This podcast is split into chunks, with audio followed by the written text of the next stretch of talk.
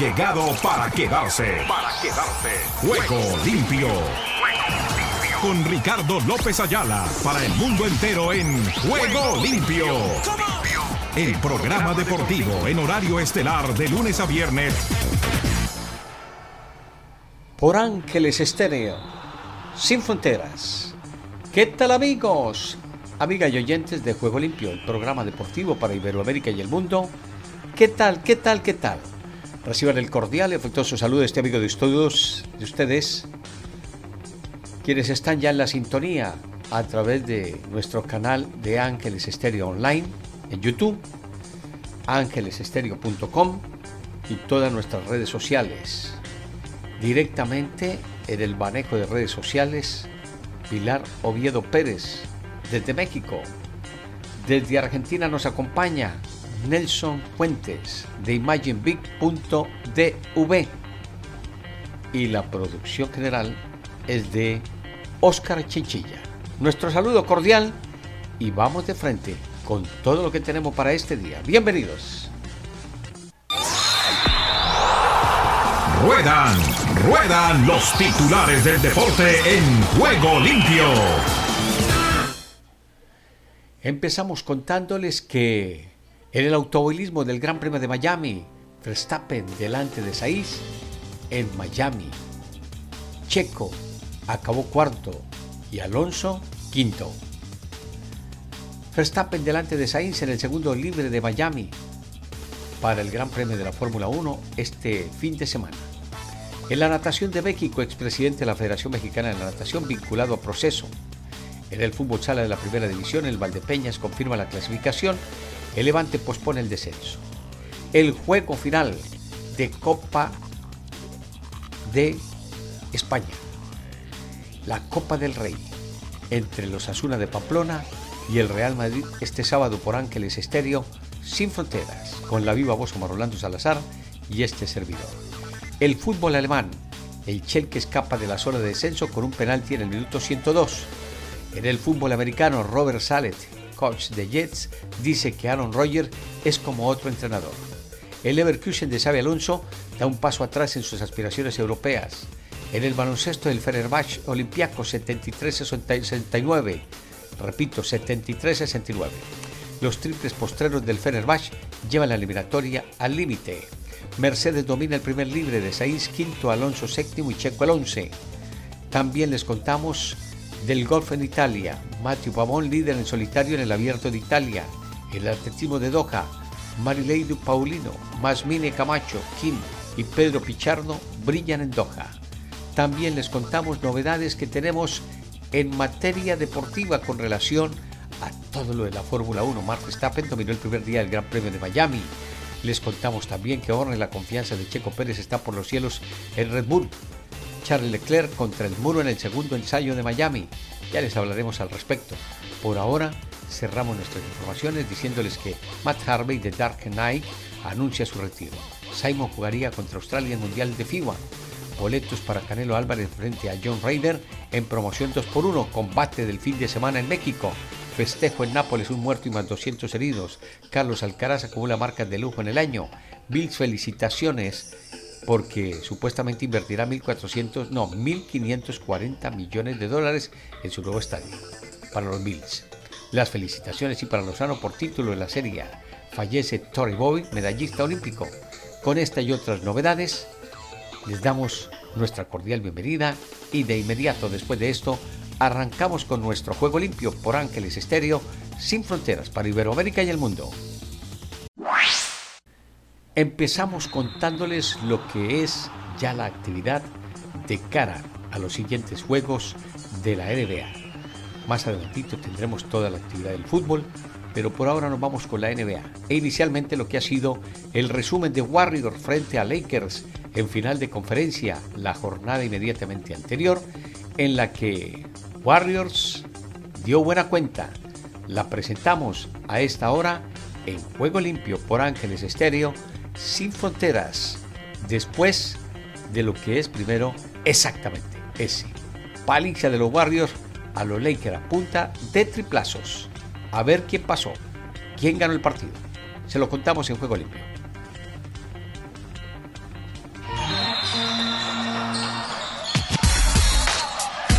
A esta hora llega la NBA a Juego Limpio. Ese corte que le acaban de hacer a Jordan Poole es inadmisible para un jugador profesional. Moody con Di Vincenzo. La colada, aro pasado, buena jugada. Se ha convertido en una pieza importantísima, en el sexto hombre ¿no? de entrada de los Lakers. Tan importante como un titular, Looney pivoteando y consiguiendo la canasta de esta forma contra el tablero, imponiendo su tamaño y sus dimensiones. Que Von Looney. Triple de Dante Di Vincenzo ahora no es bueno. Reeves con el pase largo. LeBron trata de corregirlo, pero antes Steph se quedó muy cortito. Austin Reeves. Ahora el pase picado para Clay, que sin bote. Russell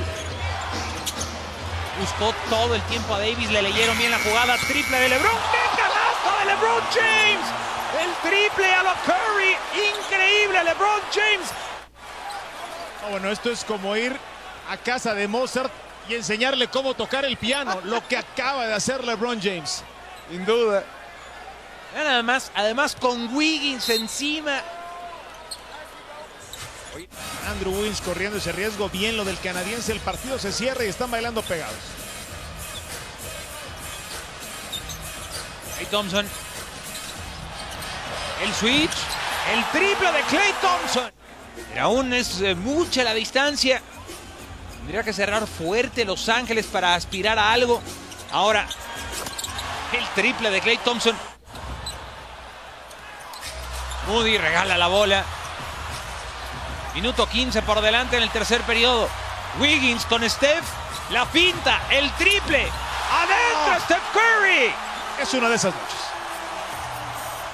Lo va a ganar bien, pero sí ha habido llamadas cuestionables para los árbitros. Y este enceste de Steph. Son 28 la diferencia. Walker, otro para Tristan Thompson. Bueno, tiene cuatro, pide tiempo Steve Kerr. Como mensaje más directito Sports Center para repasar lo más importante de la jornada con el triunfo y el título del Napoli. Más bien el título porque fue a través de un empate. Repasando también el highlight de este partido, los disparos de Clay Thompson. Y ahí termina lo que sería el triunfo entonces de los Warriors para colocar la serie 1 a 1, donde los Lakers de Los Ángeles tendrán que repuntar con relación a lo que será la próxima salida en el juego de LeBron James. La Fórmula 1 empieza a contarnos lo que está sucediendo en materia deportiva, porque de allí depende lo que sea ya la programación para el próximo domingo de cara a lo que será la actividad del Gran Premio de Miami en la Fórmula 1. ¿Qué pasó con Leclerc? ¿Se fue allí? ¿A los muros? No lo cuentan desde la Ciudad del Sol.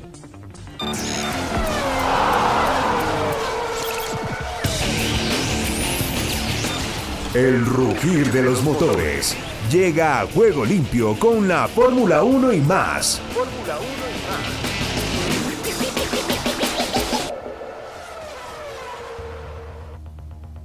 Verstappen en esta vuelta.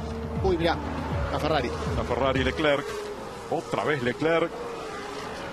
Allí contra las defensas, como pasó la semana pasada también, recuerdan, en Baku. Miren cómo siguió de largo Leclerc y le pegó a las defensas. Ahí va a haber banderas y no sé si no va a haber una roja, Juan, ¿eh? Sí, roja. Roja porque está en el sector de salida. Pero algo pasó, ¿eh?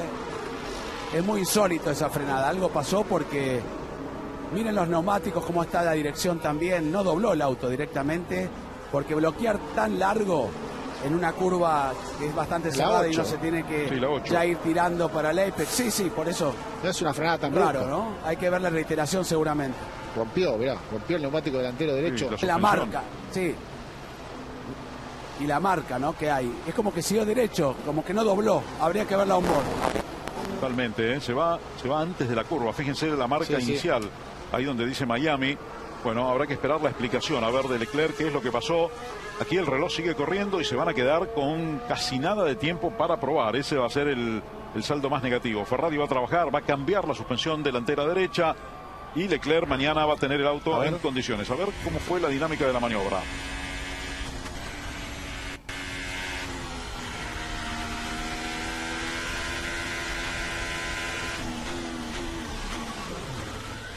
Levantó el auto ahí. Se lo movió de atrás. Sí. Cuando lo quiso corregir, Sí, ahí, ahí ah, hay otra marca, eh, que es de otro auto también. Y ahí termina contra las defensas. Charles Leclerc bloqueó, bloqueó, pero no pudo evitar el golpe. Uh, I crashed into turn 8. Copy. Are you okay? Yeah, yeah. Um, Sí, bueno, lo perdió, ¿no? Sí, sí. Completely gone. Copy. Bueno, y sacó la pintura Juan del piso. ¿eh? Informa que está bien. Sí, sí. Sí, fue como se vio la maniobra, ¿no?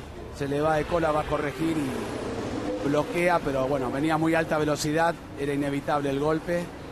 Igual cuando un Bueno, ahí entonces lo de Leclerc, gracias a Dios no pasó nada. Quedamos pendientes de lo que será la novedad con relación a lo que viene en materia ya de la prueba. Este día sábado, los últimos ensayos. El domingo, la prueba en la Ciudad del Sol, allí en el Hard Rock Stadium, alrededor del escenario principal de la Ciudad del Sol. Volvemos a la NBA. ¿Qué pasó con los Knicks? ¿Qué pasó con los eh, Heat? Es la otra llave. Juego uno por uno. Resumen de lo que ha dejado el partido de la noche inmediatamente anterior en el Madison Square Garden de Nueva York. Sebastián Martínez Christian se nos cuenta al respecto.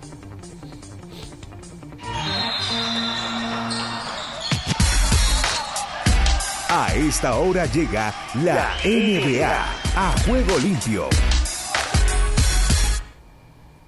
Los Knicks de Nueva York igualaron la Serie 1 ante el Miami Heat, aunque el conjunto del sur de la Florida vendió cara a la derrota. El conjunto neoyorquino contaba con el regreso de Julius Randle, que honestamente se lo vio con mucha energía, saludable y fue de impacto vital para el conjunto neoyorquino. Y sobre todo Julius Randle suele tener muy buenos partidos ante el Miami Heat, no son un emparejamiento favorable para el conjunto de Miami. Además, Jalen Brown anotó 30 puntos y se creció en los momentos más importantes. Pero si tenemos que apuntar una clave del partido, fue claramente la capacidad reboteadora del conjunto neoyorquino. Isaiah Hartenstein tuvo un impacto vital. Los rebotes ofensivos en el final de ese partido terminaron marcando la diferencia. Miami llegó a estar arriba 6 con 6 minutos por jugar. Y en ese sentido, aunque las victorias morales no existen, el conjunto del sur de la Florida se tiene que ir con la frente alta. Porque no tenía Tyler Hero, no tenía Jimmy Butler, en el medio del partido se lastimó Max Truss y aún así, como dije antes, vendieron cara a la derrota. Miami optó por darle descanso a Jimmy Butler, quien se guinzó el tobillo. Se lo vio caminando por toda Nueva York y todos los indicios apuntan a que Butler pudiese regresar el día sábado, cuando se dispute el juego número 3 en el sur de la Florida. New York es un equipo que obviamente defiende extremadamente bien, pero la presencia de Butler le da una presencia ofensiva constante, sobre todo en el final de los partidos cuando Miami perdió este segundo juego y además una presencia defensiva para ponerle un cuerpo más a Jalen Brunson, que insistimos se creció en el último cuarto. Esta serie está llena de intriga y dudo que haya palizas ni por un lado ni por el otro, porque así es la identidad de estos dos equipos. Dos equipos que defienden con garras y uñas y que necesitan a sus principales estrellas. Butler estaría de regreso, Miami ha recuperado la ventaja de la localía, pero ahora la presión del conjunto de Miami, que tendrá que ganar dos en casa para prevalecer y hacer notar ese triunfo en condición de visitante. Gracias, mi estimado Sebastián. Entonces quedamos para lo que será el fin de semana. Jornada importante en cuanto a las conferencias se refiere, tanto del este como del oeste.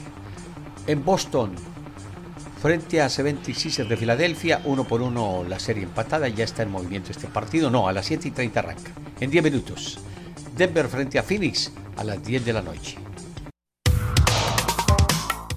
¿Qué tal amigos? Un abrazo, un saludo desde Madrid para los oyentes de Juego Limpio. Les habla Giovanni García. Un placer saludarles y vamos con el tema de hoy.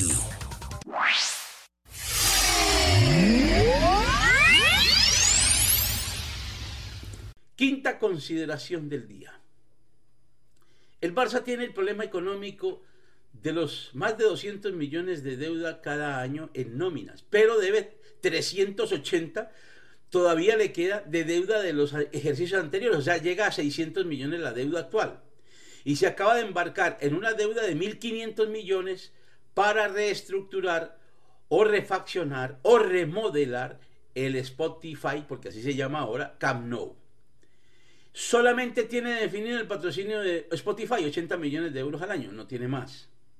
No tiene más patrocinadores, la camiseta la va a perder, no hay quien se arriesgue ahora si, si se sabe de antemano que puede ser sancionado, debe ser sancionado por UEFA para no asistir a Champions, pero si no lo es, hombre, correrá el rumor de que hubo un acuerdo con la UEFA. Debe ser sancionado también por los jueces de España, que lo podrían mandar a segunda división o hasta perder la licencia. Debe ser sancionado por la juez o la audiencia de España con no asistir en representación de España a eventos internacionales por un tiempo, llámese la Europa League o la Champions. En fin, las dudas hacen que los patrocinadores no entren ahora en la puja por el Barça. Entonces, ¿quién va a pagar los 1.500 millones más los 600 que tiene de deuda? Son 2.100. Y que eso va acumulando intereses y al cabo de 2025 llegará a ser de más de 4.500 millones de euros la deuda. ¿Quién los va a pagar? Siendo una sociedad que es un club deportivo de fútbol sin socios eh, poderdantes, o sea, sin socios capitalistas. No olvidemos que hay dos tipos de sociedades. El club deportivo que es de los socios, de los hinchas. Y las sociedades anónimas limitadas o sociedades anónimas deportivas que tienen un número limitado de socios, dueños de todas las acciones y tienen mucho dinero como pasa en Inglaterra, que es lo que sucede. Por eso Inglaterra tiene la liga más poderosa del mundo, porque es de delimitados socios o familias que son ricas o estados, como sucede con Emiratos Árabes y el Manchester City, que manejan el capital y el dinero como quieren. Y además, si un socio, cualquiera, un hincha de un club de esos, decide comprar un jugador que valga 300, 400 millones de dólares, lo compra y se lo regala al club. Eso no lo permite aquí un club deportivo en España. Entonces tampoco podría hacerlo un particular con lo de Messi, por ejemplo. Decir, yo voy a pagar el sueldo de Messi. Tendría que ser un aporte a través de publicidad, de marketing, en fin, de muchas, de muchas palancas financieras y ya las palancas financieras se le agotaron también al Barcelona porque hay un límite para las palancas financieras, porque si no estaría compitiendo en desigualdad con los otros clubes que no tienen esa capacidad de las palancas financieras. En consecuencia, situación económica delicadísima, gravísima, que puede llevar a la quiebra total. Está en quiebra, pero puede ser también la desaparición del Barça el próximo año. Y aquí es donde viene la pregunta. Entonces, ¿por qué le mienten a la gente y hablan de plazos, como está viéndose ahí, con el caso del Camp Nou? Entre otras cosas, mentiras, ¿no? 1500 diciendo para todo el complejo, incluyendo el Spy Barça o el famoso Palau, donde se juega el basquetbol y otros deportes. Ustedes saben que uno va allí al Camp Nou y hay una serie de mini coliseos al lado donde juega el equipo femenino, donde juegan los chavales juveniles, donde se hace balonmano, donde se hace natación, una serie de coliseos. Y que no, que para refaccionarlo todo, pues mentiras, únicamente es para el Camp Nou, de acuerdo al contrato hecho con la empresa turca. Lo dijo Luis Llopis, quien fue además asesor de Laporte en esta junta y se retiró. Y es economista financiero, un hombre brillante. Y lo han dicho directivos y socios como Minguella en el Barcelona Fútbol Club de antaño. Ha dicho, eso es mentira no hay dinero para refaccionar los coliseos. Entonces únicamente se limitarán al Camp Nou por 1.500 millones de euros. Si el Bernabéu fue refaccionado por 780, esto es el doble, pero ¿de dónde? ¿Por qué? En fin, cosas tiene la vida y eso con el tiempo se sabrá. Lo que está claro es que la deuda está ahí. Los socios votaron en el 81% que sí, que se hiciera la renovación, que la renovación, que sí, que arreglaran el Camp Nou y el dinero lo van a poner los socios. Si no tienen ni siquiera para comprar muchas veces la boleta.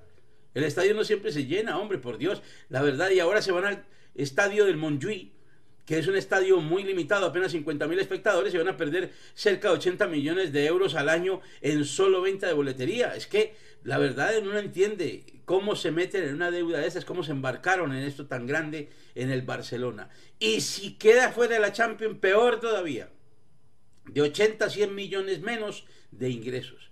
Conclusión, la crisis económica puede lastrar al equipo deportivamente, pero están muy alegres haciendo cuentas muy alegres en el Barcelona y la verdad es que la porta sigue mintiéndole a la gente. O si no, yo le hago aquí rápidamente siete preguntas a la porta de las siete mentiras que ustedes están viendo allí con lo que publicaba el mundo recientemente. ¿Por qué no explicó ¿Por qué se pagó durante 20 años al segundo del CTA, del Comité Técnico Arbitral? ¿Por qué? ¿Con qué fin? A mí que no me vengan a decir que era una donación, que era por ser un marketing, que porque era coaching, que porque era no sé qué. No, eso tenía una contraoferta. A una oferta viene una contraoferta. O sea, a un pago viene un servicio. Eso está claro. No han podido mostrarlo porque no tienen recibos firmados por los árbitros. Es que eso no se firma. Pero que se vieron los favores recibidos, sí. Ahí están las estadísticas muy claras. Cuántos expulsados, cuántos penaltis en contra, cuántas veces el Barça perdió por el arbitraje. Nunca, ¿cierto? En fin, hay que ser claros.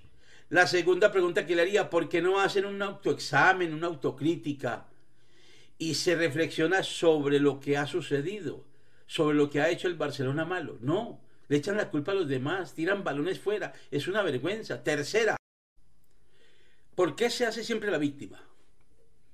¿Por qué no permite que la investigación siga con pruebas reales como las está mostrando la Fiscalía y la agencia tributaria, su curso normal y aporta lo que tiene que aportar? Y no entorpece y no dice mentiras. Ha llegado el momento de lo mejor del deporte.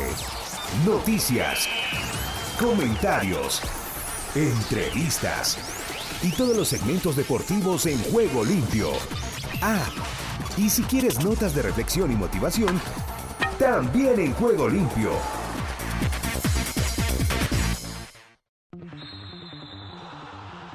Aquí estamos de vuelta con el segundo tiempo de Juego Limpio porque la primera parte terminó, se acabó, concluyó, finalizó. No va más. Se finite. Estamos entonces con todas las novedades y nos vamos al sur del continente porque ya está todo lo pertinente para lo que es la participación de la intervención, de lo que tenemos con relación a todo lo que maneja en esta oportunidad nuestra eh, programación allí desde el sur del continente. Les hablamos de Argentina con Rubén Darío Pérez para que nos cuente las novedades que tenemos en esta instancia. Lo escuchamos Rubén, bienvenido. ¿Qué tal Ricardo y amigos de Juego Limpio? Bienvenidos a la información deportiva desde el sur del continente, aquí, en la República Argentina. Comenzamos hablando de las posiciones actualizadas de la Copa Sudamericana 2023 los ganadores de cada grupo avanzarán a la próxima instancia del certamen. Del grupo A, Liga de Quito con 7 puntos. En el segundo lugar, Botafogo con 5. Tercero, Magallanes con 2. Y César Vallejo con un punto en el cuarto lugar. El grupo B, Huracán en el primer lugar con 4. Seguido de Danubio con 4. En el tercer lugar, Emelec con 4. Y en el cuarto lugar, Guaraní con 4 puntos. Esto es en el grupo B. En el grupo C, Bragantino en el primer lugar con 7, Estudiante de La Plata con 7, en el tercero Tacuari con 3 y en el cuarto lugar Oriente Petrolero con 0 puntos. En el grupo D, primer lugar para Sao Paulo con 7, segundo lugar para Tigre con 6, tercero Deportes Tolima con 4 y en el cuarto lugar Puerto Cabellos sin puntos. El grupo E tiene a News con 9 puntos en el primer lugar, segundo Audax Italiano con 4, tercero Santos con 4 y en el cuarto lugar Blooming con 0 puntos. Del grupo F, Millonarios con 7 en el primer lugar, segundo Defensa y Justicia con 6, América con 4 y en el cuarto lugar Peñarol sin puntos.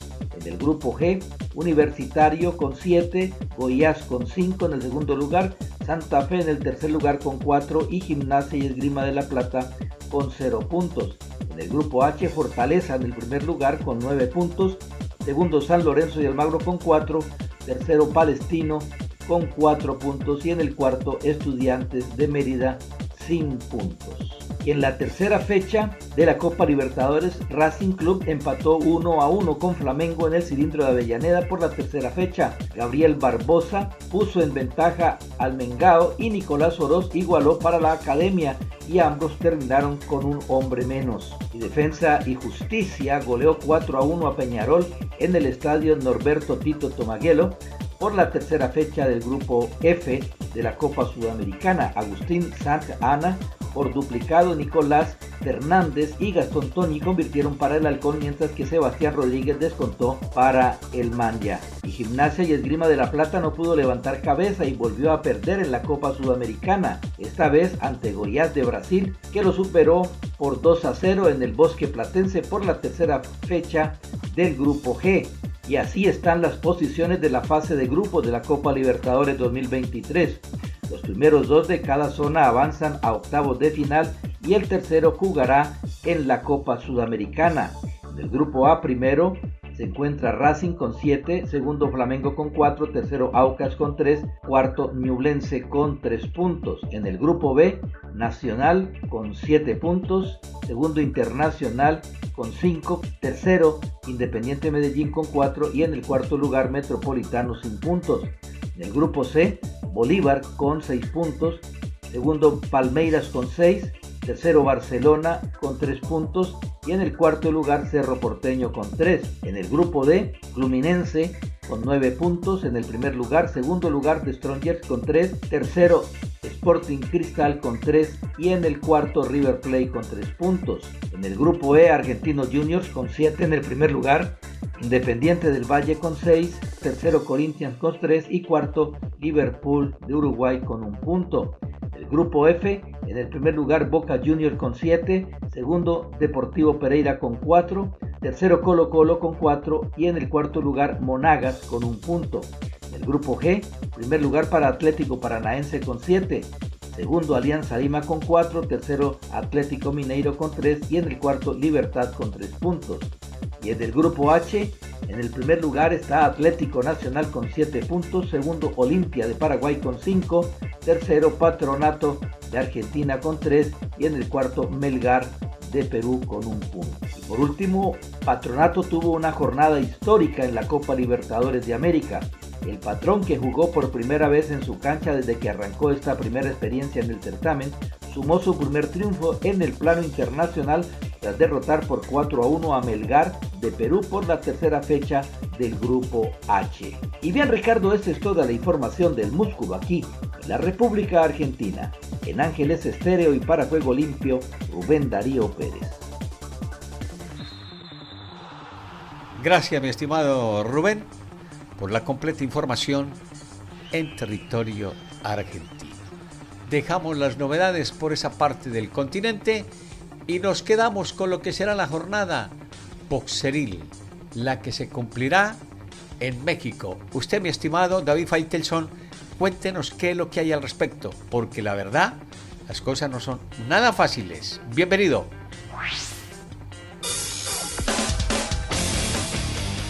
México sí se puede en juego limpio. No, no, no se trata de criticar por criticar. Saúl El Canelo Álvarez debe ser reconocido hoy en día como uno de los mejores boxeadores del mundo libra por libra, eso es evidente. Y también el mejor exponente del boxeo mexicano en los últimos años, quizá desde la época de Julio César Chávez, de Eric Morales o de Marco Antonio Barrera. Él es la gran figura del boxeo mexicano. El verdadero problema surge cuando vamos a comparar al Canelo con los mejores pugilistas mexicanos de la historia. Ahí es donde hay cierta confusión, ahí es donde hay cierta polémica, porque la carrera del Canelo ha sido una carrera maravillosa, pero una carrera enmarcada en las ganancias, en los dólares, en el negocio, en la revista Forbes. Es impresionante lo que él ha generado como negocio, pero eso no puede confundirnos con la calidad boxística. Y México, a diferencia, en, boxeo, a diferencia de otros deportes, es una potencia mundial del boxeo, por lo cual hay que ser muy selectivo al momento de escoger a los boxeadores. Para mí, Saúl El Canelo Álvarez no está por encima de un Julio César Chávez, de un Ricardo López, de un José Ángel Mantequilla Nápoles, de un Rubén Olivares, ni siquiera de Eric Morales, ni siquiera de Juan Manuel Márquez. Creo que él tiene un puesto por ahí interesante. Salvador Sánchez también hay que meter en la lista. Él tiene un puesto ahí entre los 10 mejores, pero jamás aspira a ser el mejor o meterse entre los 5 mejores boxeadores mexicanos de la historia. Es un tema de cualidades, de calidad, nada más. El Canelo es un gran producto, pero no confundamos el producto, el negocio, con la parte deportiva. Gracias, David. Entonces esperamos que la situación sea mejor para lo del Canelo Álvarez, porque la verdad, lo de eh, otras oportunidades, yo lo entiendo porque usted lo descalifica, porque a veces no lo pone dentro de lo que es la programación de los grandes boxeadores en México, pero ya veremos, con base en eso, cuál va a ser la circunstancia con la cual se maneje el futuro no solamente del boxeo con el Canelo Álvarez, sino también con lo que pueda suceder en materia del boxeo de la parte futura. Bueno, dejamos eso, nos quedamos con esto que dice así. Tenemos ya el contacto con otro de nuestros representantes allí en Argentina, de Gastón, quien es el que nos va a contar las novedades con relación a lo que está sucediendo en materia de Leo Messi, porque teníamos también por allí otro reporte por otro lado, pero usted, mi estimado Gastón, nos puede contar al respecto qué es lo que sucede al final con Leo Messi. Lo escuchamos. Argentina Deportiva, bienvenida a Juego Limpio. Amigas y amigos de Latinoamérica, fraternal abrazo desde el centro de la República Argentina. Muchísima repercusión ha tenido en el país lo ocurrido con Lionel Messi en París, luego de que se viralizaran imágenes de los hinchas parisinos insultando al crack rosarino luego de ausentarse a un entrenamiento por un viaje pautado hacia Arabia Saudita. Bueno, desde acá ya se sabe, ya se ha confirmado por parte del entorno de Lionel Messi que la pulga no va a continuar jugando en París luego del 30 de junio, cuando vence su contrato y todos los caminos parecen conducir hacia el Barcelona. Messi estaría volviendo a su primer gran amor. Obviamente el Barça tiene que ajustar muchas cuestiones que tienen que ver con el fair play financiero para volver a contratar a la pulga, pero el padre del astro, Jorge Messi, ya le comunicó a los dirigentes del PSG que no va a continuar en París luego del 30 de junio y quizás este insulto de los hinchas haya sido la gota que colmó el vaso. También tiene ofertas muy, pero muy jugosas en cuanto a lo económico. Una de ellas de Arabia Saudita por más de 400 millones de dólares por año. Y también hay alguna oferta para ir a jugar al Inter de Miami. Pero seguramente para eso tendrán que esperar. Aquí en la Argentina se sigue todo muy de cerca y los hinchas de Newell's Old Boys de Rosario, club donde dio sus primeros pasos Lionel Messi, no pierden la esperanza de en algún momento volverlo a ver con la camiseta roja y negra. Pero me parece que por ahora todo los caminos conducen a Barcelona. Para el sistema iberoamericano CIR de radios y medios virtuales de América y Europa, informó desde Argentina Gastón Cosuta. Están escuchando una estación afiliada al sistema informativo de radios y medios virtuales de América en conexión. Gracias Gastón. Así es, completa la información, la que nos está entregando desde Argentina, ya después de haber escuchado a Rubén Darío Pérez pues ha sido importante también conocer lo que nos presentaba Gastón desde territorio argentino en el caso de Leo Messi. Mientras que los chicos de la Sacó del Estadio se preparan en unos instantes, nos vamos a Centroamérica porque allí está Edra Salazar para contarnos lo que sucede desde territorio de Centroamérica y el Caribe. Después de esto, ¿Qué tal Ricardo? Bendiciones y buenas tardes. Aquí está la información deportiva y damos comienzo al recorrido en El Salvador. El Salvador vibra con los deportes en juego limpio. Selecta Sub-15 es goleada de nuevo y Panamá gana bronce. La Selecta volvió a sufrir otra goleada en el torneo Sub-15 UNCAF FIFA Forward, esta vez contra Panamá. Los canaleros aseguraron medalla. El Salvador volvió a naufragar en este certamen. En la segunda fecha cayó por marcador de 5-0 contra Costa Rica y en esta oportunidad la Selecta Sub-15 perdió por 3-0 contra Panamá. Los rivales con el resultado obtuvieron nada menos que presea de bronce. La azul y blanco por su parte se quedó con las manos vacías. Los Los tantos fueron anotados por Altamirano, James y Prado. Una victoria panameña cómoda gracias a un partido para el olvido de El Salvador. La selecta sub-15 se ha despedido del torneo sub-15 UNCAF FIFA Forward 2023 con palizas. Honduras. Los aires hondureños cruzan en juego limpio.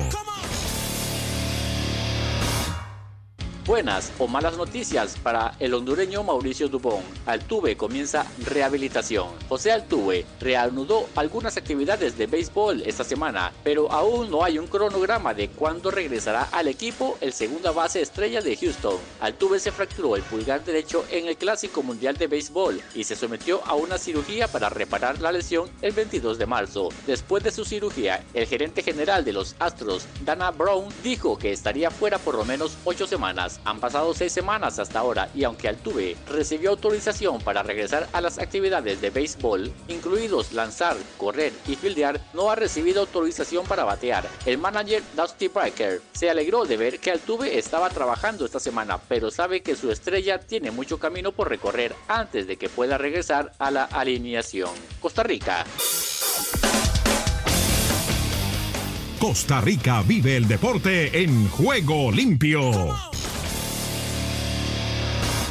Suárez visitará a Keylor Navas para preguntarle si estará en Copa Oro. El seleccionador costarricense Luis Fernando Suárez aprovechará que irá a un seminario de la FIFA en Qatar para ir a Inglaterra y preguntarle a Keylor Navas si estará o no en la Copa Oro. Suárez estará en el análisis técnico de la Copa Mundial de la FIFA Qatar 2022 y asistirá a Inglaterra, Grecia y Suecia para conversar con legionarios. Específicamente del análisis del Mundial, la FIFA realizará un seminario en Qatar el 8 y 9 de mayo. Asistirán los 30 32 seleccionadores y también los directores deportivos de cada federación para observar el análisis técnico de la cita mundialista. Desde el centro de América y del Caribe les informó para Juego Limpio de Ángeles Estéreo, Esdras Salazar.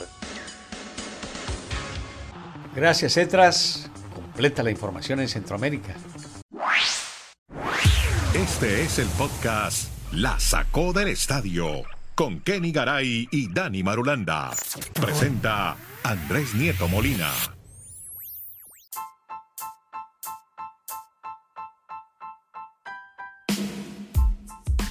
Hey, hola, ¿cómo están? Bienvenidos a un nuevo episodio de este podcast, el 994, ya aproximándonos al 1000. Hablamos de todos los deportes y las ligas americanas con Kenny Garay en Bristol, Connecticut, Dani Marulanda en, eh, en la comuna del Retiro en Colombia, Antioquia, Colombia, en el oriente antioqueño. Yo soy Andrés Nieto Molina.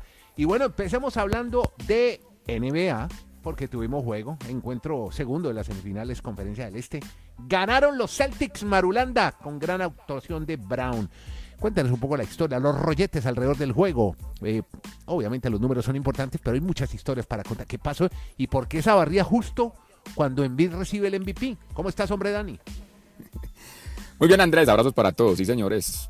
Sin compasión. Una paliza la de los Celtics frente a Joel Embiid, el actual MVP de la liga, de la NBA. Y pues, ¿qué más vamos a decir? Sí, le salió todo perfecto en la noche a los Celtics de Boston. yo, yo me inclinaría más en hablar todavía en repercusiones del tema del MVP. Porque lo de Joel Embiid, bueno, no sé si fue que celebraron más de la cuenta y no se presentaron al juego anterior. ¿Será? porque que le, se, como, ¿se trasnocharon o qué? La, la, típica frase de le abollaron la corona al MVP, al señor Joel Embiid.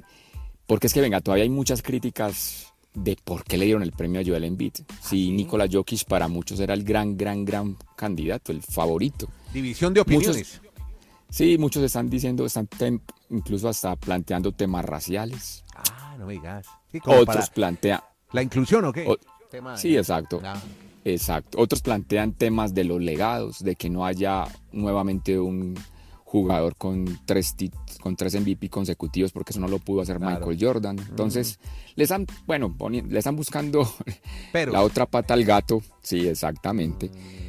Pero lo, lo, único claro ahí es que Jokic se va a concentrar es por el anillo que es lo que quiere. Y además una frase que hay unos que dicen que sí le están cobrando a Jokic sí. porque él sí fue muy tajante con los juegos de las estrellas. Sí. Él dio a entender que eso era una payasada, que él no, no estaba para esos juegos. Uh -huh. Entonces yo no sé si esas declaraciones también, pues Ah, ya llenan cobrando. más el... No, pues hay, de, mejor dicho, hay una cantidad de especulaciones. Eso sí, creo que Joel Embiid en números sí era un gran candidato, fue el mejor anotador de la, de la liga. fue el mejor en, en- en promedio pues, por cada lanzamiento en cuanto a puntos. O sea, estadísticamente sí, lo que pasa es que Jokic fue un espectáculo durante toda la temporada. Entonces, claro, me, me desvié, me desvié más de los Celtics, pero es que yo creo que generó todavía más. El partido fue tan aburrido, fue tan malo que, que generó más controversia lo, lo otro, señor. Al final quedaron todas las estrellas guardadas en el banco esperando el otro juego. Es que la diferencia fue muy grande, 121-87. Oigamos otra, otra opinión. Me gustaría oír a Kenny Garay, que está allá en la Pepa, en la Almendra. ¿Qué dicen allá en ESPN y los amigos de Athletic y todos los medios deportivos sobre ese MVP para Embiid? Genera tanta controversia. Kenny, ¿cómo estás? ¿Cómo le va, don Andrés? Desde Alaska hasta la Patagonia, desde Arica hasta Punta Arenas. Un abrazo al gran Dani Matulanda. Hombre, eh, sí, hay, hay opiniones divididas, queda claro, pero es algo que es algo que se va a ir desvaneciendo. O sea, más allá de que pudo ser otro, eh, lo que sí hay que decir es que no es descabellado lo que se hizo. O sea, el que Joel Embiid sea el MVP no es descabellado. Estaba entre los que habían hecho los méritos suficientes. Candidatazo.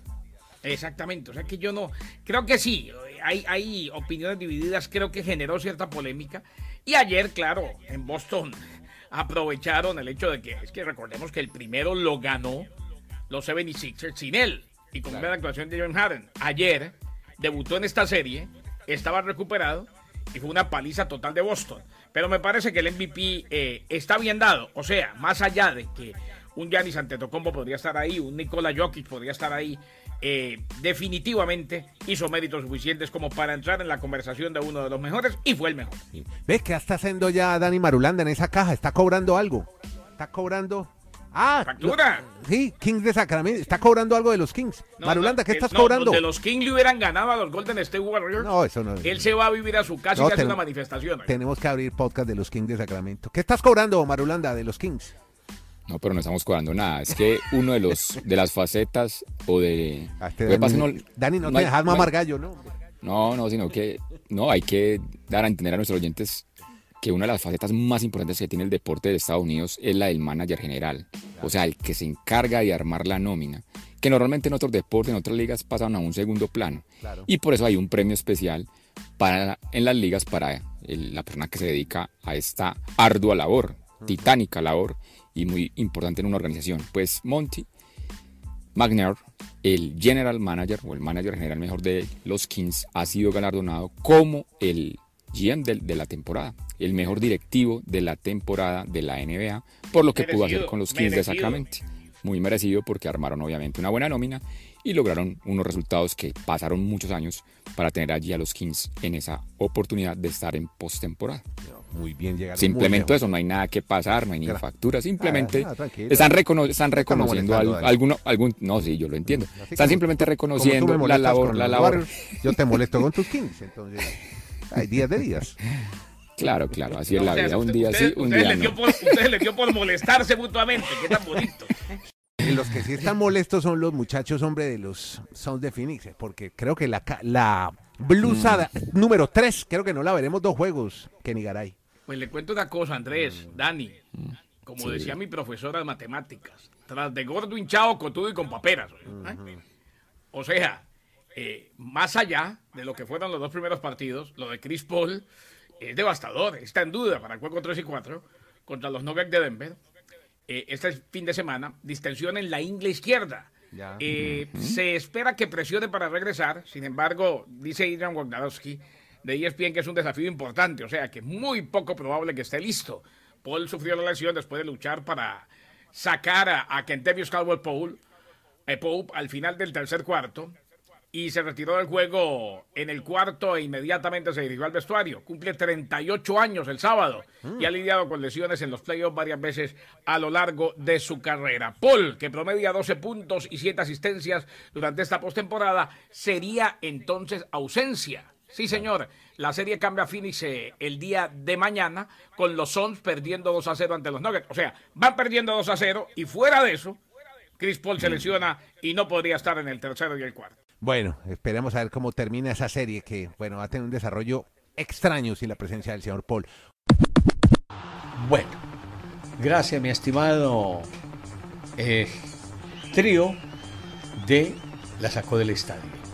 En ese sentido, estamos ya en el remate de nuestra información Y nos quedamos con Guatemala porque allí está Gustavo Velázquez para contarnos novedades importantes del deporte. Lo escuchamos, Gustavo. Wow. Guatemala respira vida deportiva en juego limpio.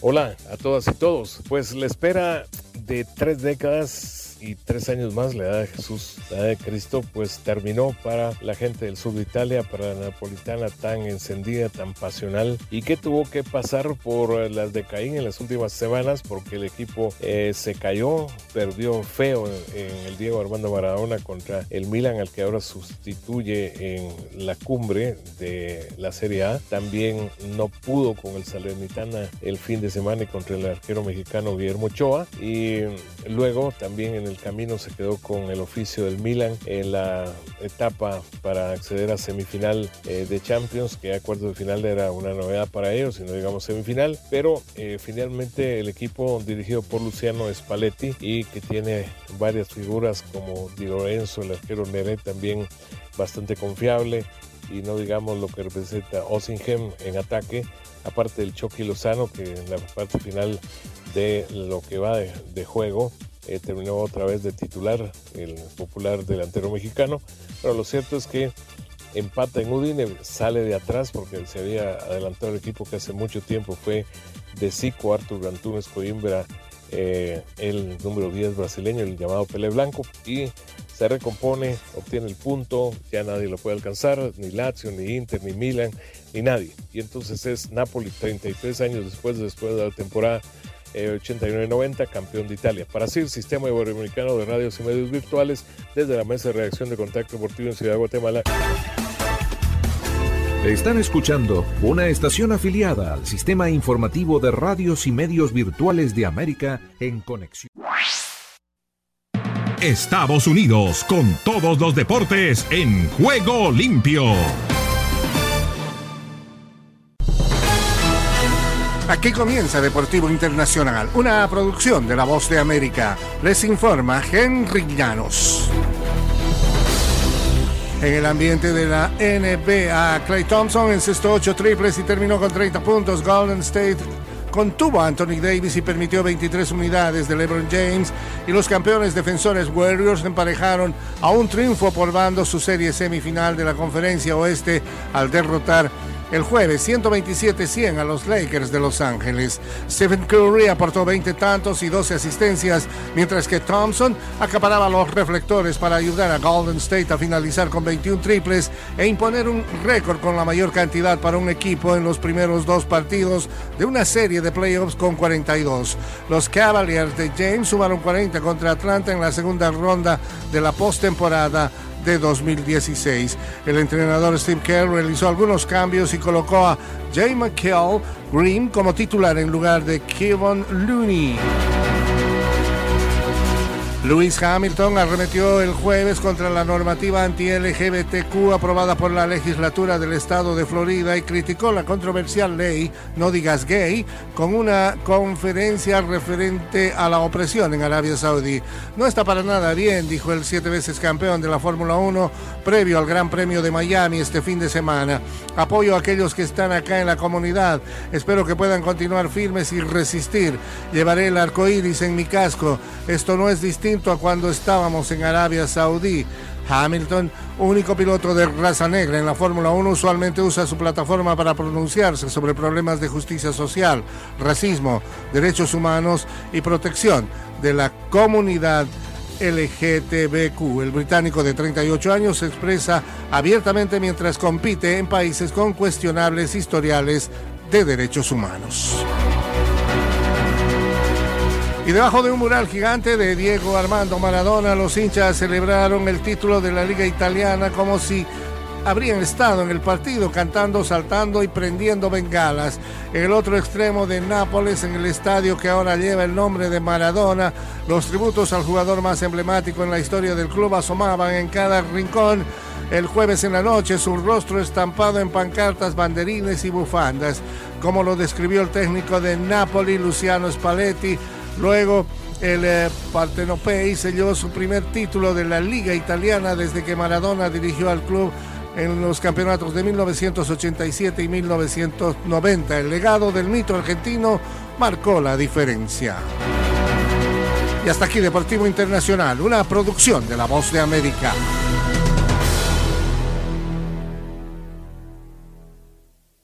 Vamos a cerrar nuestra información con el doctor Charlie Stanley. Solo un minuto. Pase usted, mi estimado doctor. Solo un minuto. La oración del apóstol Pablo por la iglesia en Colosas es un ejemplo de lo que Dios desea hacer en la vida de cada creyente. Aunque el Señor Jesús quiere que le presentemos nuestras preocupaciones físicas y materiales, también debemos llevarle nuestras necesidades espirituales, como lo hace el apóstol en Colosenses capítulo primero, versículos 9 al 14. Pablo ora por el conocimiento de la voluntad de Dios, ora por un andar digno del Señor, asimismo ora por fortaleza para tener firmeza y paciencia. Y por último, ora por gratitud por la salvación. No hay nada más efectivo que orar a Dios basándonos con su misma palabra, porque nuestro Padre Celestial promete escuchar y responder las peticiones hechas conforme a su voluntad. Si deseas tener esta parte del programa, escribe a Juego Limpio y arriba el ánimo. Arriba el ánimo, mi estimado Juanca. Por hoy no es más, tampoco es menos. Nos reencontramos mañana con relación a toda la actividad del fútbol. Hasta entonces y que Dios reparta bendiciones a todos. Chao.